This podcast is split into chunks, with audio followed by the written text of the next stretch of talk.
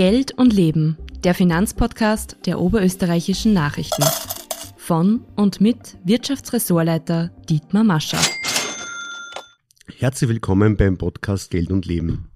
Ich hoffe, Sie sind gut ins neue Jahr 2024 gerutscht. Dieses Jahr birgt aus Anlegersicht einige interessante Themen. Wir stellen heute die Frage, wie wir es heuer anlegen sollen unser Geld. Und ich freue mich, dass ich heute die Generaldirektorin der Sparkasse Oberösterreich, Stefanie Christina Huber, im Studio begrüßen darf. Herzlich willkommen. Danke sehr, es freut mich, dass ich da sein kann. Frau Huber, machen wir vielleicht zunächst einen Blick zurück. Das vergangene Jahr brachte sehr viel hohe steigende Preise, steigende Zinsen. Welche Auswirkungen hatte diese Entwicklung auf die Anlegerinnen und Anleger? Nach einem doch sehr turbulenten Jahr 2022 war das Jahr 2023 ein sehr gutes für die Anlegerinnen und Anleger, gerade natürlich auch was die Aktien anbelangt. Es war ein sehr gutes Aktienjahr. Die Gründe dafür waren natürlich schon, dass viele dieser Punkte, die schon angesprochen wurden von Teuerung und äh, generell natürlich auch diese steigenden Zinsen schon 2022 in den Finanzmärkten vorwiegend eingepreist waren. Und auch natürlich die Auswirkungen des Ukraine-Krieges haben sich an den Finanzmärkten 2022 wesentlich stärker durchgeschlagen als im Jahr 2023, auch wenn natürlich das menschliche Leid noch da ist, aber an den Finanzmärkten war im Jahr 2023 davon schon viel weniger spürbar. Deswegen war natürlich in Summe dieses Jahr 2023 ein sehr gutes Jahr für Anleger und hat uns durchwegs auch zuversichtlich für das kommende oder für das jetzige Jahr zurückgelassen. Hm. Interessant ist aber, wenn man die Börsen und die Zinsen beobachtet, normalerweise entwickeln sich Aktien gut, wenn die Zinsen niedrig sind und umgekehrt. Voriges Jahr sind die Zinsen gestiegen und die meisten Aktienmärkte haben sich dennoch sehr gut entwickelt. Ich habe mir das angeschaut, der, der DAX hat ein Rekordniveau erreicht, der ist äh, im Vergleich, also wenn ich heute anschaue, im Vergleich zu vor einem Jahr um 12 Prozent gestiegen, bei der Nasdaq waren es 50 Prozent. Ähm, der ATX hat nicht ganz mithalten können, haben es auch gestiegen. Was ist da passiert? Worauf ist das zurückzuführen? Diese Unterschiede begründen sich einfach stark darin, dass in den USA natürlich tendenziell immer schon diese Anlagelust größer ist. USA ist immer schon ein Markt, in dem gern in Aktien investiert wird. Vor allem eben deswegen, weil dort sehr viele Technologieführer auch von den Unternehmen beheimatet sind und gleichzeitig auch die Anleger viel aktienaffiner sind, wie zum Beispiel in Europa. Und dort ist sicherlich auch Österreich nicht das Vorreiterland, was eine Aktienaffinität anbelangt. In Europa generell äh, ist, sind die Aktien auch stark gestiegen. Ähm, der DAX hat ja sehr gut profitiert, vorwiegend auch deswegen, weil hier ein Technologieschwergewicht mit dem SAP drinnen ist, was ja sehr viele andere Indizes nicht vorweisen können, unter anderem auch nicht der ATX. Und beim ATX war durchwegs im letzten Jahr die Besorgnis um, da gibt es viel Ostengagement. Äh, viele Unternehmen sind ja natürlich im, im Osten auch tätig und deswegen war hier noch eine gewisse stärkere Zurückhaltung spürbar, die sich wahrscheinlich auch jetzt etwas legen wird. Hm, das heißt, äh, und wenn wir dann schon ins neue Jahr schauen, dass Sie für, für die Aktien heuer zuversichtlich sind? Wir sind nach wie vor zuversichtlich für die Aktien, weil wir positive Tendenzen sehen und hier durchwegs auch gerade das Thema der Digitalisierung, das Thema der Technologie auch wieder weiterum noch einen Aufschwung haben wird. Das heißt, zu, zuversichtlicher Blick auf die Aktien auf alle Fälle. Mhm. Äh, 2023 war auch das Jahr der Anleihen. Äh, die haben sich ja zum Teil sehr, sehr gut entwickelt. Die Nachfrage ist massiv gestiegen, weil zum Beispiel auch Staaten sich wieder zu höheren Zinsen verschulden mussten. Äh, jetzt schaut es schon wieder so aus, als äh, ob alle noch schnell, schnell Anleihen kaufen, um sich ein hohes Zinsniveau zu sichern. Ist die Zeit der Anleihen schon wieder vorbei? Ganz so würde ich das noch nicht sagen. Ja, 2023 war natürlich besonders äh, attraktiv und etwa im Oktober haben wir dann den Zinsgipfel gesehen. Also dort war auch die höchste Attraktivität für die Anleihen gegeben. Natürlich, ja, wir sind jetzt rückläufig. Auf der anderen Seite haben wir noch immer ein gutes Zinsniveau, wenn man die lange Durststrecke dieser Niedrigzinsen oder Negativzinsen des letzten Jahrzehnts eigentlich heranzieht. Und Anleihen und auch Anleihefonds sind nach wie vor jetzt auch attraktiv. Vor allem, man hat ja nicht oder setzt ja nicht immer nur auf ein Pferd, sondern hat ja auch ein gut diversifiziertes Portfolio und da gehören Anleihen und Anleihefonds dazu, weil sie noch immer sehr attraktiv auch jetzt sind. Mhm. Würden Sie eher raten in staatliche Anleihen oder in, in Corporate oder in Unternehmensanleihen äh, zu investieren? Die klare Empfehlung lautet bei uns, ohne dies meistens in Fonds zu investieren. Die können auch gut gemischt sein aus beiden, dass man sagt, Staaten- und Unternehmensanleihen. Bei Unternehmensanleihen gilt auch für Aktien, wenn man in Einzeltitel investiert, dann sollte man sich natürlich auch mit dem Unternehmen sehr, sehr stark auseinandersetzen.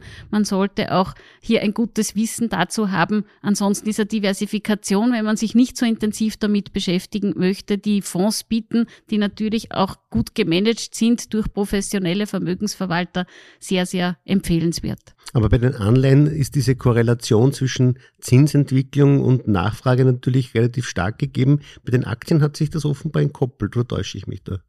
Die Aktien haben aufgrund dieses extrem langen Niedrigzinsniveaus generell an Attraktivität gewonnen. Ich habe zwar schon gesagt, Österreicher sind immer noch, Österreicherinnen und Österreicher sind immer noch etwas zurückhaltender bei diesem Thema, aber die Attraktivität von Aktien, auch laufend in Aktien, in Aktienfonds zu investieren, das als Zukunftsvorsorge, als Beimischung für das Portfolio zu nehmen, hat durchwegs eine konstante Nachfrage erzeugt und deswegen sind aus unserer Sicht auch diese Schwankungen dahingehend nicht mehr so stark, sondern viel mehr von dem Wirtschaftsgeschehen, von dem politischen Geschehen einfach abhängig. Mhm, ist klar. Ähm, wenn man sich die Anlagestrategie der Menschen anschaut, was würden Sie denn für heuer empfehlen? meine, die Ausgangssituation ist interessant.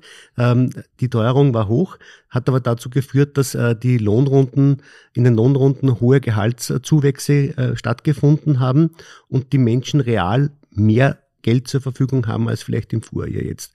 Äh, sollen Sie das eher anlegen oder sollen Sie das eher in den Konsum stecken? Ich glaube, so weit wird die Empfehlung jetzt einmal nicht gehen. Was aber angesprochen werden kann, ist, wir sollten nicht zu viel Euphorie da hineinstecken, dass die Inflation komplett nachhaltig schon wieder ihre Tiefststände oder am Weg zu den Tiefstständen ist. Gerade die angesprochenen Lohnerhöhungen können dazu führen, gerade wenn in den Konsum äh, viel hier auch äh, von diesem Geld gesteckt wird, dass die Inflation noch einmal steigt. Was zu dieser Frage auch, was könnte natürlich noch attraktiv sein, genau das Thema der Anleihen, der Anleihefonds auch noch einmal sehr attraktiv sein kann, weil es äh, wir durchwegs auch noch einmal eine Zinsbewegung nach oben sehen könnten. Die Aktien bleiben eine alternative Anlageklasse.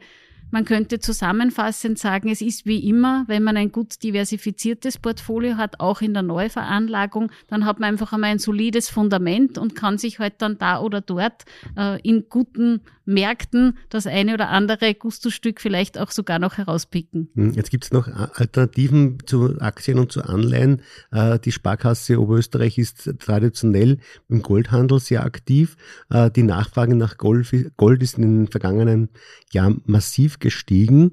Äh, gibt es einen Grund noch, jetzt noch Gold zu kaufen oder glauben Sie, wie wird sich der Goldpreis weiterentwickeln? Also Gold dabei zu haben als langfristige als langfristiges Vorsorgeportfolio sehen wir immer als gut und auch immer als gerechtfertigt, Gold zu unterschiedlichen Zeitpunkten auch beizumischen in sein Portfolio. Der Preis ist stark gestiegen. Wir sehen hier allerdings auch noch keine starken Rücksetzer am Markt. Mhm. Äh, weitere Anlageklasse sind die Immobilien. Äh, da sind die Preise ja jetzt leicht im Fallen, haben wir gehört. Äh, Gibt es irgendeinen Grund, jetzt Immobilien zu kaufen? Bei Immobilien als Anlageklasse muss man ohne dies immer vorsichtig sein, weil wir dort ganz starke Volatilität an den Märkten sehen.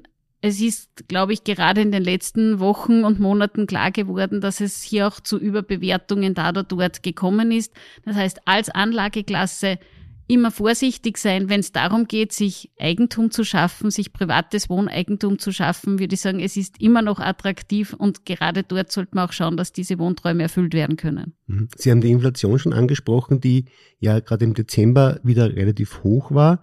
Auf der anderen Seite geht sie europaweit doch deutlich zurück. Wir sind unter drei Prozent, was in einem Korridor ist, wo die EZB normalerweise darüber nachdenkt, die Zinsen wieder zu senken. Und jetzt gibt es unter den Expertinnen und Experten doch höchst unterschiedliche Ansichten, wann denn die Europäische Zentralbank wieder anfangen soll, die Zinsen zu senken. Eben erst hat der portugiesische Notenbank, Notenbankpräsident gesagt, es wäre gut früher zu beginnen. Andere sagen, vor dem Sommer sollte es sich nicht tun. Der Markt an sich erwartet eine baldige Zinssenkung. Was ist Ihre Meinung dazu? Ja, der Markt ist ja sehr euphorisch. Ich teile diese Euphorie nicht zur Gänze. Ja, auch ich sehe, dass Zinssenkungen kommen werden in diesem Jahr. Die erste ist schon für April eingepreist. Da wäre ich eher auf der vorsichtigen Seite. Auch von der Höhe, die der Markt im Moment einpreist, bin ich da anderer Meinung, dass zwar Zinssenkungen kommen werden, allerdings nicht in dieser Höhe, weil auch dort die EZB natürlich wieder abwarten wird, wie die Folgen ihrer Zinssenkungen dann auch wieder sein werden. Und eben genau das schon angesprochene, dass wir nicht sicher sein können, ob die Inflation auf Dauer rückläufig ist oder ob äh, durchwegs auch hier noch einmal ein Anstieg zu verzeichnen ist, auf das auch Rücksicht nehmen wird. Wobei Österreich ja eine besondere Rolle spielt bei der Inflation. Wir haben ja durch sehr hohe Förderungen und Investitionsmaßnahmen der öffentlichen Hand äh, dazu beigetragen, dass die Inflation wesentlich höher ist als im europäischen Durchschnitt. Äh, und jetzt ist Österreich nicht das wichtigste Land im Euroraum. Äh, das heißt, es könnte sein, dass wir mittragen müssen, was im Euroraum auf breiter Ebene beschlossen wird.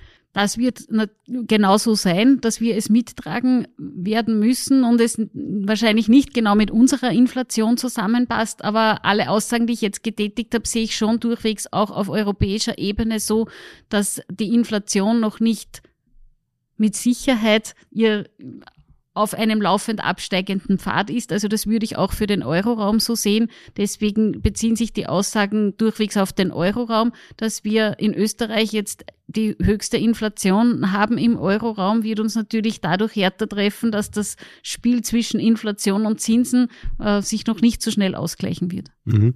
Die, die Sparkasse und die erste Gruppe äh, haben ja mit dem George ein, ein, eine App äh, hervorgebracht, die sehr erfolgreich ist, äh, wo man nicht nur sein Konto managen kann, sondern seit einiger Zeit auch die, die eigene Veranlagung, auch in Wertpapieren. Was bezwecken damit? Was haben Sie davor? Was können sich die Kunden von dieser App erwarten? Uns ist es in Summe sehr wichtig, dass viele Dinge ganz einfach auch von zu Hause aus getätigt werden können. Und das geht natürlich für die Basisprodukte und es soll auch für die Veranlagung möglich sein. Und mit dem Investmanager, ich glaube, der ist jetzt in diesem Falle angesprochen, gibt es hier eine sehr, sehr einfache Möglichkeit, mit einigen Klicks auch eine Veranlagung in einen guten Mix zu machen. Und wie kommt man zu diesem guten Mix? Man wird online ein, werden einem ein paar Fragen gestellt, die vorwiegend natürlich auf die Risikoneigung eingehen. Und aus dem heraus ergibt sich dann schon einmal eine Bandbreite, wie viel wird man vielleicht in Anleihen, in Anleihefonds, in Aktien, Aktienfonds investieren. Dann wird einem eine Bandbreite vorgeschlagen und innerhalb dieser Bandbreite kann man sich dann noch einmal selbst festlegen und dann erst mit Abschluss also mit, mit wirklicher Bestätigung, ja, das ist dieser Anlagemix, den ich haben möchte, kann man das dann durch diese Bestätigung beauftragt man eigentlich dann diese Veranlagung, die eben dann im Hintergrund äh, wieder, wieder durchgeführt wird. Und man kann dann hier auch laufend beobachten, wie diese Entwicklung ist, dieser Produkte, dieses Mixes, den man hier eben eingegangen ist. Man kann auch jederzeit wieder etwas ändern an dieser Anlagestruktur, an diesem Anlagemix. Wichtig ist dabei, dass man sehr, sehr ehrliche Antworten gibt, wenn es um die Risikoneigung geht. Weil das ist das Wichtigste, das ist die Basis für die Veranlagung und das wäre auch so der Tipp, den wir da mitgeben. Wenn man das wirklich nur alleine macht und das einfach einmal ausprobieren möchte, sich ehrlich zu sich selbst sein, wenn es darum geht, sein eigenes Risikoprofil zu erstellen. Mhm. Jetzt kann ich mich erinnern, dass die, die Banken darüber geklagt haben, dass die bürokratischen Vorschriften für die Banken sowohl bei der Anlage als auch bei den Krediten immer mehr werden. Jetzt ist es möglich, dass ich über die App mit, mit ein paar Fragen, die beantworte und ein paar Klicks äh, zum Anleger, zum Wertpapieranleger wäre. Ist das nicht ein Widerspruch? Es sind ja auch dort diese Aufklärungen hinterlegt. Man muss die natürlich bestätigen und es ist ganz wichtig, darum habe ich auch auf das so hingewiesen, sich sehr intensiv seinem Risikoprofil ähm, zu widmen, weil das das Entscheidende ist für die Veranlagung. Das ist auch genau das Entscheidende, was in den Regularien festgelegt ist, dass klar sein muss, dass ich immer entsprechend meiner Risikoneigung auch beraten werde und somit kriege ich ja dann nur Vorschläge, die dieser Risikoneigung auch entsprechen. Aber das heißt, äh, beraten in dem sich werde ich nicht mehr, sondern ich bekomme einfach Vorschläge von der, von der KI oder von wem auch immer. Man bekommt Vorschläge äh, aus dem Anlageportfolio, das hier hinterlegt ist, das äh, ganz stark abgestimmt ist auf diese unterschiedlichen Risikoprofile. Das ist eben immer wichtig. Das heißt, es gibt hier nicht einen Vorschlag, sondern der Vorschlag ist nach wie vor sehr, sehr individuell. Mhm. Äh, und die Beratung in den Filialen, braucht es die dann noch? Ganz unbedingt natürlich, es ist ja kein Entweder-Oder, sondern ein sowohl als auch. Wir wollen sehr komfortable Lösungen anbieten mit allen Digitalisierungsprodukten, die wir hier jetzt auch schon in unserem Portfolio haben. Aber es geht ja immer am Schluss schon um den Menschen, um die individuelle Beratung, um individuelle Lösungen. Also gerade dann, wenn es um größere Summen geht, und das kann jetzt auf der Finanzierung und auf der Veranlagungsseite sein, ist die Beratung, ist die Expertise vor Ort mit den Kolleginnen und Kollegen zu besprechen, mit unseren Beraterinnen und Beratern immer noch die beste Möglichkeit. Die werden wir auch immer wieder sehr plakativ auch darstellen, um diese Angebote auch in Anspruch zu nehmen. Wie gesagt, das eine ist das Bequeme von zu Hause aus, das andere ist aber eine fundierte Beratung, wenn es auch um doch vielleicht größere Geldmengen oder um eine langfristige Vorsorge geht. Mhm. Kommen wir vielleicht nur von der Anlageseite zur Kreditseite. Ähm, das sind ja die Zinsen auch gestiegen und es gab in letzter Zeit eine äh, längere Diskussion, variable Zinsen oder Fixzinsen. Ähm, die, viele Menschen sind auf Fixzinskredite ausgewichen. Wie hoch ist denn bei Ihnen der Anteil der Fixzins- und der variablen Kredite bei den privaten Darlehen? In den letzten Jahren haben wir schon 80 Prozent Fixzinskredite abgeschlossen bei den Wohnbaufinanzierungen. Das heißt, hier sind sogar schon etwas weniger als 20 Prozent einmal variabel. Das heißt, unsere Kundinnen und Kunden wurden in die richtige Richtung beraten, haben sich wenn dann bewusst auch für variable Kredite oder für einen kleinen Anteil am Gesamtvolumen variabel entschieden, was auch in unserem Portfolio einfach spürbar ist, weil wir bei unseren Wohnbaufinanzierungen keine Probleme haben. Und jene Personen, die variabel verzinste Kredite hatten, auch bei Beginn der Zins, äh, des Zinsanstieges noch einmal verständigt haben, zu Gesprächen eingeladen haben, um genau noch einmal draufzuschauen, ob die Leistbarkeit gegeben ist. Mhm. Aber Sie haben keine äh, Ausfälle bei den privaten Wohnbaukrediten? Wir haben keine Ausfälle im Moment zu verzeichnen bei den privaten Wohnbaukrediten. Mhm. Und die, ähm, die, die Leute haben sich auch bewusst nach Fixzinskrediten erkundigt oder wie war das? Oder sind die von Ihnen äh, angerufen und angesprochen worden? Jene Kunden, die mit einem größeren Obligo noch variabel verzinste Kredite hatten, haben von uns alle eine Verständigung bekommen, wo wir zu Gesprächen eingeladen haben. Das heißt, es liegt uns immer daran, individuelle Lösungen zu finden. Wir wollen wollen ja, dass wirklich der Wohntraum am Schluss der Wohntraum bleibt und auch leistbar bleibt und finanzierbar bleibt. Deswegen haben wir hier aus unserer Sicht jetzt ein nicht nur gutes Portfolio aus Sicht der Bank, sondern auch im Sinne der Kundinnen und Kunden alles Mögliche getan. Für die Kunden, die variable Verzinsung haben, ist da der Plafond jetzt erreicht, glauben Sie?